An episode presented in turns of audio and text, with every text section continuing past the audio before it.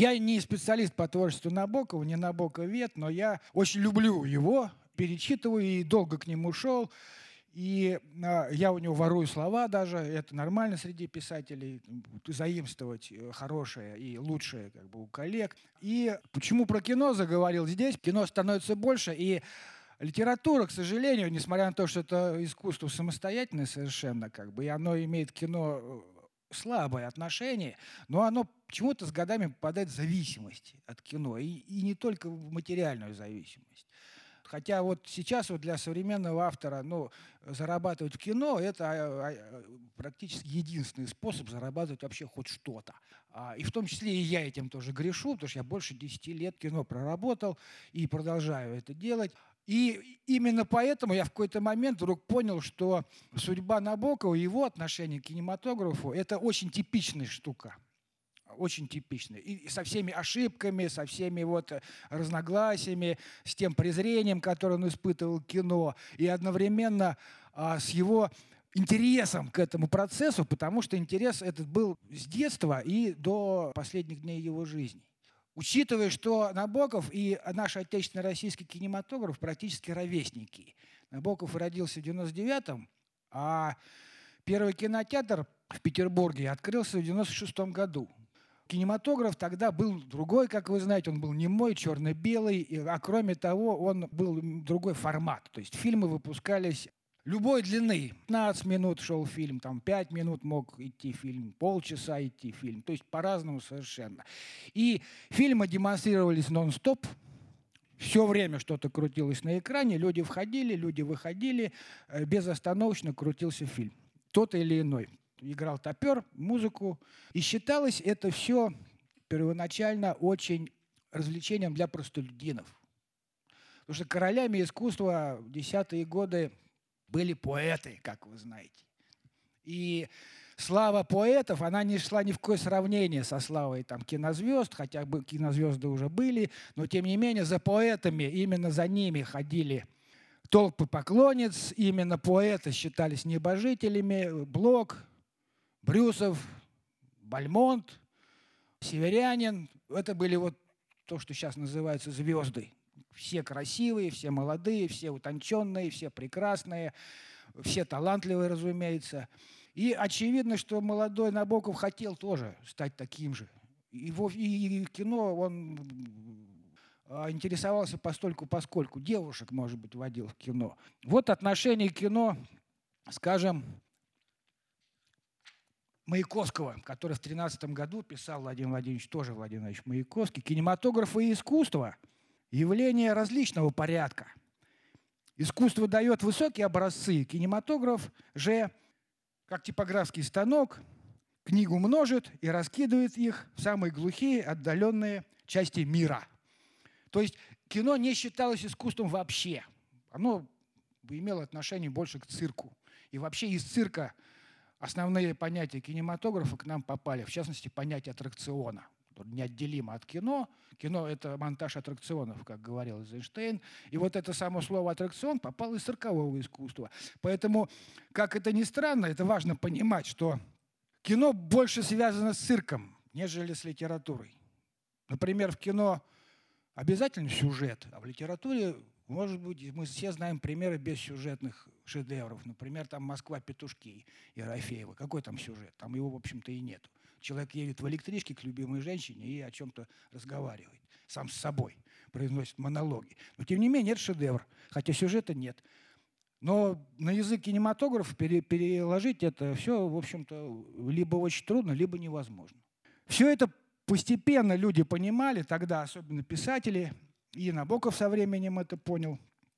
Но, тем не менее, любопытно вот будет узнать, что в 16 году, за год до революции, а в России произвели больше фильмов, чем сейчас производят. 400 фильмов в год. И работало 50 кинокомпаний больше, чем сейчас. И продано было за 16 год 150 миллионов билетов в России в кино. При том, что все население Российской империи было 130 миллионов. Это не значит, что каждый посмотрел. Но это значит, что были люди, которые каждый день ходили в кино и по много раз, и смотрели, может быть, одно и то же все время. Но и, так или иначе кино переживало бурный расцвет, а потом случился некий казус под названием «Октябрьская революция», и в семье Набокова тоже все сложилось, я не скажу трагически, потому что тогда они думали, что уезжали на время. Они уехали. В 19 году сначала в Крым попали, потом из Крыма перебрались в Лондон, Британию. Там Володя пошел в колледж, там они прожили год, там все у них было хорошо, потому что семья была очень богата. И отец и мать Набокова принадлежали к аристократии высшего порядка российской.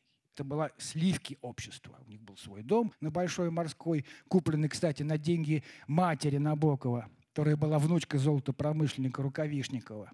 Я был в этой комнате, где он родился, видел этот сейф, где лежали ее бриллианты, на который они потом и жили. И она до самой смерти на эти деньги жила, ну, распродавая какие-то драгоценности и, и так далее. Ну, так или иначе, в 20 году Набоков-старший решает перебраться из э, Лондона в Берлин, потому что в Берлине был центр политической жизни эмигрантской.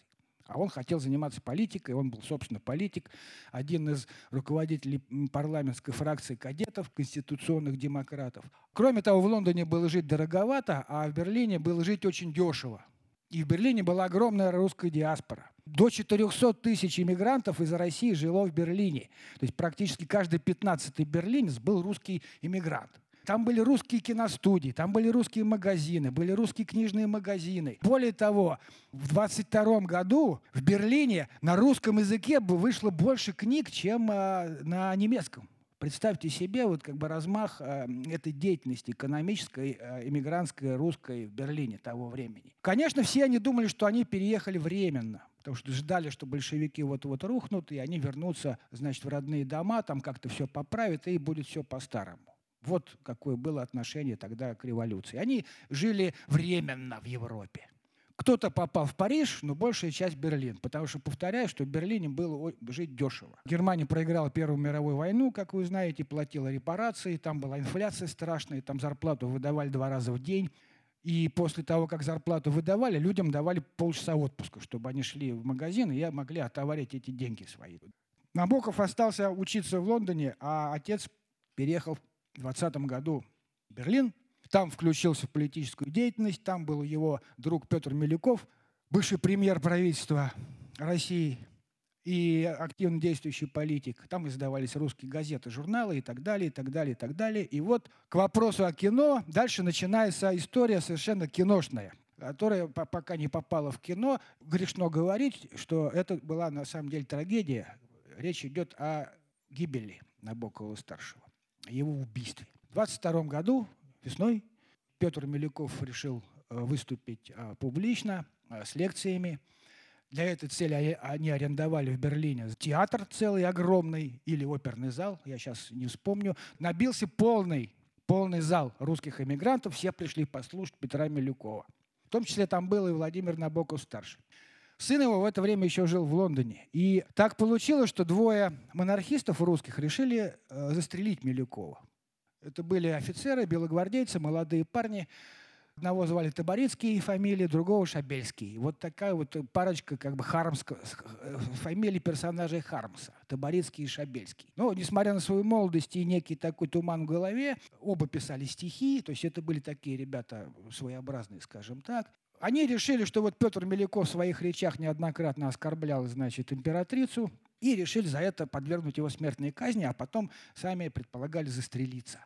И вот однажды этой же весной они взяли наганы с собой, револьверы, по два револьвера взял каждый, они заправились круп, сильными очень дозами наркотиков, кокаин тогда продавался в аптеках свободно, потом экспертиза это установила, заправившись значит, кокаином, они пошли на это собрание, и после лекции, после того, как Петр Милюков закончил лекцию, раздались аплодисменты. Шабельский вскочил с своего места, вытащил револьвер и начал из него стрелять в Петра Милюкова. Но, несмотря на то, что он был боевой офицер, он ни, разу не попал. Расстрелял весь наган. Когда у него кончились патроны, к нему подбежал Владимир Набоков. А существует легенда, что Набоков своим телом заслонил Милюкова, но это на самом деле не так. Он просто его схватил, повалил и попытался обезоружить. В это время выскочил Таборецкий, второй, и трижды в спину Владимиру Дмитриевичу Набокову выстрелил и убил его. После этого он выхватил второй револьвер и начал беспорядочно стрелять во все стороны. Поднялась паника, значит, он ранил 8 человек еще. После этого попытался выйти из зала и получить в гардеробе свое пальто. Там его и схватили. Возмущенные зрители выбежали, узнали его, схватили, его доставили в полицию. Там сделали экспертизу, выяснилось, что он значит, находится под воздействием наркотических веществ. Его потом судили, вместе с Шабельским. И эти два персонажа, весьма колоритных, оказались в тюрьме в Берлине. Им дали много, там, я уж не помню, лет 12. Владимир Владимирович, прибывший в Берлин, похороны отца, странным образом а, получил, а, грешно опять же так говорить, получил выгоду от этой ситуации, потому что его начали все жалеть и очень зауважали. Даже те люди, которые были с ним не знакомы, они знали, что вот это сын того Владимира Набокова, который пытался предотвратить, пытался спасти жизнь Петру Милюкову. Его привечали в демократических газетах русских, берлинских. Его начали, публиковали его стихи. Все как-то его везде встречали ласково, скажем так, если это слово уместно. В общем, он на некоторое время оказался, что называется, таким всеобщим любимцем и объектом для, ну, для сочувствия, такого по большому счету сочувствия. Ободренный всем этим, он решил, значит, что он продолжит свою литературную карьеру и сел писать свой роман. Названием «Машенька», который в 28 году вышел. И этот роман начинается и заканчивается метафорами, связанными с кинематографом. И весь пропитан ощущением странной тяги к кинематографу. Сам Набоков описывает это как продажу собственной тени. Потому что сам он, как вы знаете, подрабатывал статистом на русских киностудиях в Берлине. Да за это платили. Он жил очень скромно, не гнушался никакими заработками, там давал уроки всевозможные, там чуть ли не футбольные игры и, и игры в теннис и так далее, и так далее. В том числе и подрабатывал статистом в кино. И это попало все в роман «Машенька», который во второй же главе, описывая приключения своего персонажа Ганина и альтер-эго, потому что он очень много собственных элементов биографии Набоков подарил своему герою. Не брезговал он ничем. Не раз даже продавал свою тень, подобно многим из нас – Иначе говоря, ездил в качестве статиста на съемку за город, где в балаганном сарае с мистическим писком закипали светом чудовищные фацеты фонарей, наведенных как пушки на мертвенно-яркую толпу статистов, полили в упор белым убийственным блеском, озаряя крашеный воск застывших лиц, щелкнув, погасали, но долго еще в этих сложных стеклах дотлевали красноватые зори, наш человеческий стыд. Сделка была завершена, и безымянные тени наши пущены по миру. Машенька, глава вторая. Почему-то он говорит все время о стыде. Ну, мы знаем почему. Потому что Набоков имел, что называется, идеальный вкус и ненавидел всякого рода пошлость. И эту ненависть свою пронес до самой смерти. И она ее разлита в его произведениях повсюду. И антимещанский вот этот пафос, он очень ценен в его работах, в его текстах.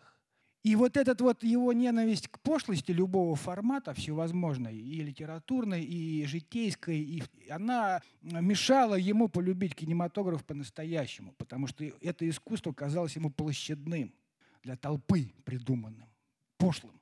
Он потом и на склоне лет, уже когда вышел фильм «Лолита», когда он там разбогател и прославился, он все равно упоминал о том, что кинематограф по-настоящему полюбить ему мешает именно то, что кино – это по сравнению с литературой более пошлое занятие. Действительно так, к сожалению. Потому что кино делается для миллионов, в отличие от литературы, которые, в общем-то, давайте откровенно заявим, признаемся себе, что это искусство для избранных. Читают мало, а будут еще меньше читать, а кино будут больше смотреть, и с этим ничего нельзя поделать. Потому что зрение – это главный наш орган чувств. Потому что мир мы воспринимаем через глаза. 80% информации всей о мире человек получает через зрение.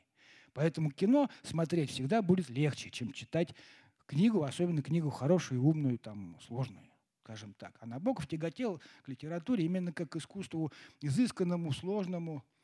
Но это было сначала, потому что потом он стал меняться. Он стал меняться. Деньги нужны. И вот он однажды принимает решение попробовать свои силы в кино. В 24 году написал специально придуманный для кино рассказ «Картофельный эльф», который в свое время быстренько превратил в сценарий под названием «Любовь карлика». Там речь идет о цирке, все персонажи цирковые артисты. Карлик имеет любовную связь с женщиной, тоже цирковой артисткой, влюбляется в нее, потом с ней расстается, от несчастной любви он чахнет, увольняется из цирка, живет где-то на отшибе, потом эта женщина его находит, говорит ему, что, оказывается, у него был сын от этого карлика, который потом умер, и узнав о смерти сына, карлик это тоже умирает. Вот сейчас это в моем пересказе кажется как бы индийским кинематографом, но тем не менее вот обратите внимание на то, что э, даже самый утонченный, изысканный литератор, понимая, что он хочет работать в кино и понимая, что он хочет продать свой текст кинематографисту, он начинает искать варианты, придумать сюжет позабористей, понимаете, придумать коллизию какую-то необычную, каких-то необычных персонажей, мир сказки. Очень любопытная история дальнейшей судьбы этого сценария «Любовь карлика». На горизонте Набокова появляется некто, работавший тогда литературным агентом Сергей Бертенсон, бывший театральный деятель из Москвы, работавший у Немировича Данченко и у Станиславского в Амхате, по-моему, чуть ли не заведующий литературной частью он был, молодой энергичный человек, который однажды поехал в командировку в Европу и не вернулся оттуда, в Россию, в советскую, в РСФСР не захотел жить, из Европы перебрался в Голливуд и сделался там киноагентом голливудским. И вот он, я не знаю, не нашел свидетельств, была ли у него личная встреча с Набоковым Бертенсона, или они общались письмами, но так или иначе Бертенсон получил в свое распоряжение этот сценарий молодого Владимира Владимировича Набокова, 23 года ему было всего лишь тогда, и попытался продать его в Голливуде и показал его знаменитому режиссеру Льюису Майлстоуну, который тоже был выходцем из России, уроженцем Кишинева, бежавшим там в детстве от кишиневских погромов еврейских,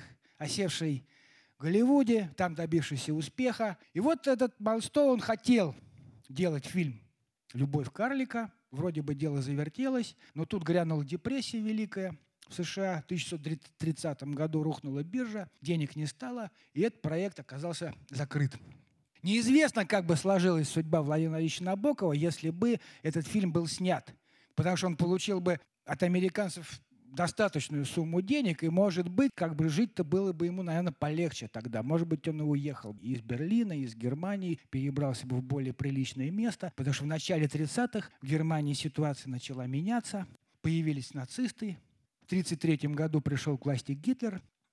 Но тут я немножко забегаю вперед, потому что до этого момента происходит невероятная совершенно ситуация. Вот эти два наших Гаврика, Таборицкий и Шабельский, получают амнистию и выходит из тюрьмы, там, отсидев э, то ли 6 лет, то ли 7, ну, в общем, половину из срока, к которому их приговорили. И возвращаются в обычный мир. И они начинают ходить по одним улицам с Набоковым, они начинают сидеть в тех же кафе русских, где он сидит. Представьте себе состояние этого молодого человека, который видит практически каждый день убить своего отца. Более того, эти двое примкнули к нацистам, Позже они стали членами НСДАП, но тем не менее, вот в начале 30-х Набоков, который уже к тому времени его знали как автора «Машеньки», в 1933 году и в 1934 он выпускает подряд два романа совершенно особенных, которых он назвал потом худшими своими произведениями. Это «Камера обскура» и следующий за ней роман «Отчаяние». В обоих этих романах неожиданно героями становятся европейцы, европейские буржуа, если раньше в романах «Защита Лужина» или потом вышел «Дар», вершины его творчества, ну, несколько позже, написанный уже, по-моему, во Франции, если я не ошибаюсь, вот так или иначе, а героями этих э, двух романов были европейцы, европейские мужчины, которые влюблялись в европейских женщин. Дальше происходило множество всяких событий, приключений. Написано это все было каким-то особенным языком. Если вы сравните, например, «Защиту Лужина» и «Камеру обскура», вы обнаружите, что это как будто два разных человека писали. Из чего лично я, как опытный человек, мне тоже там 52 года, я сделал вывод, и я за него держусь, что он написал эти два романа, имея в виду возможную продажу в кино. Это было написано для кинематографа специально. И «Камера обскура», и «Отчаяние» написаны были специально с прицелом на то, что их возьмут в кино и сделают по этим романам фильмы. Множество элементов из истории камеры обскуры потом попало в роман «Лолита». Они очень похожи, эти два произведения. Ну, не скажу, что копия, но в обоих случаях имеет место любовь-мезальянс, любовь взрослого мужчины к молодой девочке, которая ровным счетом ничего из себя не представляет. Кроме, того, кроме красоты и юности ничего нет в Лолите. Ничего нет. И в Магде Петерс, которая героиней является камерой обскуры, то же самое, абсолютно такая же один в один героиня. Ничего из себя не представляющая, но, тем не менее, а, главный герой испытывает к ней вот эту вот сексуальную страсть, с которой не может ничего поделать. Он понимает, что это гибель, но его к ней тянет. Конструкция одна и та же и в «Лолите», и в «Камере обскуре». Более того, там в обоих случаях имеет место автокатастрофа, в обоих случаях имеет место револьверная стрельба. И я считаю, что Здесь Набоков, наступив на горло самому себе, решил, что вот я буду добавлять элементы развлекательного нарратива, ведь в романе «Дар» ничего этого нет, никакой револьверной стрельбы там нет, и сюжета там как такового нет. Но, тем не менее, ничего у него не получилось. Не продал он ни камеру обскуру в 1933 году, ни роман «Отчаяние» не смог продать в 1934 году. Но из текста следует, что он хотел это сделать для кино. Я утверждаю это со всей ответственностью. Потом они уехали. Потом они уехали из Германии, потому что там стало невыносимо. Жену Веру уволили. Она работала стенографисткой в суде. А второй причиной отъезда было наличие вот этих двух гангстеров, которые жили в той же самой диаспоре, в которой жил и сам Набоков. Повзрослел Владимир Владимирович и понял, что не надо ему гоняться за этим журавлем, за кинематографом. Этот выбор можно только уважать. Он понял, что вот ему есть кусок хлеба, преподавательская работа, ему университеты американские предложили, постепенно накопились предложения какие-то через знакомых, через друзей, вести преподавательскую работу, читать лекции по русской литературе, прекрасные лекции. Кто не читал, их надо обязательно прочитать. Они опубликованы, замечательные. Между прочим, он Толстого а, полагал вершиной русской литературы, а Достоевского, наоборот, ненавидел. Вот он не мог простить Достоевскому провалы во вкусе. Он называл его комедиантом. Не нравилось ему. А вот Толстому у него было отношение как к полубогу. С большим, с большим пиететом отзывается о творчестве Льва Николаевича. Ну и параллельно, как мы все знаем, он следит за тем, как развивается слава Хемингуэя, его ровесника, при том, что они были в творчестве антиподами абсолютными. Хемингуэй вырабатывал телеграфный стиль, а Набоков этот телеграфный стиль презирал. То есть он считал, что нужно пользоваться языком во всем его многообразии. Почитал такой барочный стиль. Если взять вот сравнить как две страницы, то вы, можно обнаружить, что они просто антиподы в творчестве своем. Тем не менее, оба великие писатели. Потом на Хемингуэя стали экранизировать бесконечно в Голливуде, а Набоков, в общем-то, никому не был нужен и особо не был известен, несмотря на то, что он там и переводил книги, и писал свои романы. Пока, наконец, в какой-то момент неизвестно почему, он решил развить идеи, которые уже были заложены в романе «Камера обскура», и написать книгу про любовь взрослого человека к совсем маленькой девочке, которая едва-едва вошла в возраст согласия условно. Публиковать этот роман под названием «Лолита» ему не сразу удалось. И мы-то сейчас с вами понимаем, вот попытаясь, я недавно пытался перечитать, как по мне, вот это не лучший его роман. Его лучший роман – это «Дар», безусловно. Там он достиг высот. А этот роман, ну, он профессиональный, классный, мастерский, но он, э, мне, по крайней мере, нравится меньше. И опять же, он, э, понимаете, э, то же самое, что и в «Камере обскуре», и в романе «Отчаяние», в «Лолите». Ты, когда читаешь, тебе никого не жалко. Ты никому не сопереживаешь.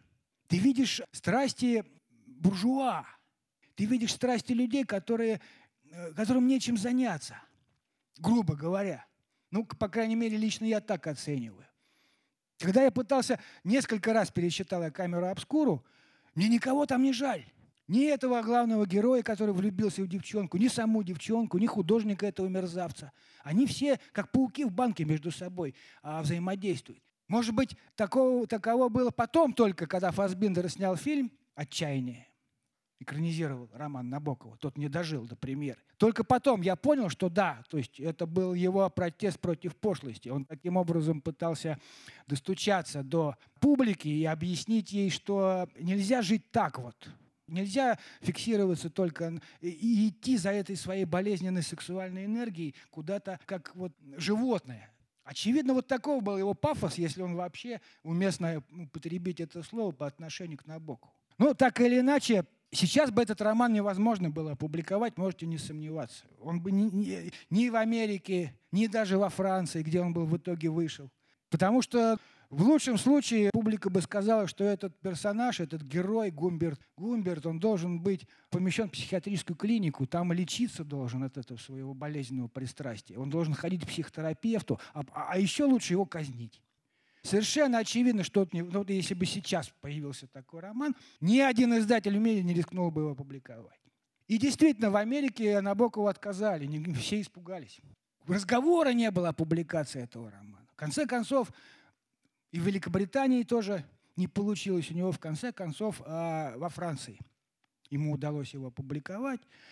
Он там получил успех, как произведение порнографическое. Потом был переиздан Великобритании, сейчас я вам даты назову. В 53-м закончена «Лолита», в 55-м опубликована во Франции, в Англии в 56-м, а в США только в 58 году, то есть спустя 5 лет, он смог опубликовать в США. И, а через год возникает режиссер Кубрик, англичанин, гений кино, молодой мальчишка совершенно, годившийся на Бокову сыновья, прибегает к нему и говорит, я хочу сделать такой фильм. Напишите сценарий, говорит Кубрик Набокову. И Набоков говорит, конечно, напишу, никаких проблем. Договорились. Кубрик ему говорит, господин Набоков, э, у нас есть в Голливуде формат, вот одна минута, одна страница. Известный голливудский формат. У меня фильм будет идти два часа. С вас 120 страниц текста. Пожалуйста. И договорились, что полгода взял Набоков на труд на свой, сел. Все, говорит, я все понимаю, 120 страниц, отлично, все, два часа, все окей, как бы договорились. Через полгода появляется, приносит сценарий. 400 страниц. Я читал этот сценарий, он опубликован, как и воспоминания Набокова о том, как он писал «Лолиту». Достаточно уважительный по отношению к Кубрику, но опять же неуважительный по отношению к кинематографу в целом. Ну, так или иначе, Кубрик честно заплатил сказал спасибо, потом сам э, со своим постоянным соавтором, который, кстати, до сих пор жив, а зовут его Джеймс Харрис, он был ровесник Кубрика, и постоянно его сценарист. Вот этот Джеймс Харрис, он и дорабатывал потом сценарий Набокова, сокращал его до требуемого хронометража. К их чести надо сказать, что фильм Кубрика открывается титром по роману Набокова «Лолита», и автором сценария значится только Набоков. Хотя по законам того времени и по, действующему законодательству сейчас, если ты участвовал в работе над сценарием, то тебя ставят э, в титры как автора. Ну, Харрис и свою фамилию убрал. Поэтому там стоит вот автор сценария Владимир Набоков. Все. После этого жизнь Набокова изменилась, роман разошелся огромным тиражом, фильм получил успех, в прокате собрал тоже большую прибыль, и Набоков получил возможность задышать свободней. Причем это все произошло, вот он в 61 году уже оставил работу. Более 30 лет понадобилось Набокову для того, чтобы пройти путь от автора «Любви карлика», написанного 23 года, до того момента, когда он наконец попал в кино и получил то, на что рассчитывал. А именно возможность посвятить остаток своих дней любимому занятию и не заниматься нелюбимым занятием. Лучше поздно, чем никогда, да, скажем мы. Лично мне кажется, что наиболее удачная экранизация Набокова это, конечно, все-таки не, не, не, две, не два фильма «Лолита». Да? Один из них снял Кубрик, а потом был еще новый фильм режиссера Эдрина Лайна, где его играет Гумберта Гумберта, играет Джереми Айронс, если помните. Достаточно свежее кино. Вот. Эдрин Лайн известен тем, что он снял фильм «Девять с половиной недель». Специалист по таким вот эротическим драмам на, на грани фола. А, но, тем не менее, Фасбиндер в свое время проявил интерес, гениальный немецкий режиссер, к творчеству Набокова, и в 1978 году выпустил фильм «Отчаяние». Там играет Дирк Богарт, европейский артист, очень известный. Я трижды пересматривал этот фильм, и вот там, несмотря на то, что роман-то я считаю неудачным, там, тем не менее, Фасбиндер вытащил из текста то, что там было основным, а именно секс Набокова – Понимаете, я не имею в виду не, не человека Набокова, а автора. Вот именно его презрение к мещанскому сексу, презрение к мещанскому образу жизни, который тоже весь замешан на сексе, без, без отсутствия душевного тепла, на сексе механическом, на сексе бытовом, на сексе, который не поднимается до духовной сферы. Потому что он э, снял историю про возню двух людей, не очень молодых. Там есть сюжет, я не буду его пересказывать. Он тоже достаточно киношный, появляется двойник, и главный герой хочет этого двойника убить, и в конце концов он его убивает. Причем двойник оказывается не двойником, потом появляется полиция. Ну, то есть вот кино как кино, как мы говорим. Со стрельбой, кровью и так далее. И так, все это есть. К настоящему моменту 14 фильмов снято по произведениям Набокова, как и во всем мире, так и у нас. Будете смеяться, но есть телевизионный фильм «Машенька» режиссера Татьяны Павлюченко в 91 году. Там играет Анастасия Заворотнюк. Ну, то есть где Набоков, где Заворотнюк, но, тем не менее, вот такой казус существует. Том Стоппорт, который писал сценарий для Фасбиндера «Отчаяние», до сих пор жив, мы все его знаем, это гениальный британский драматург. Повторяю, что жив и э, соавтор Кубрика Харрис. Ну и если кому-то интересно, коллеги дорогие, то в России вот я нашел несколько месяцев искал всего одну научную работу, которая называется «Интерпретация прозы Владимира Набокова в зарубежном киноискусстве». Вышла она в 2005 году, автор ее Смирнова Анастасия Николаевна. Вот кому интересно, можно записать.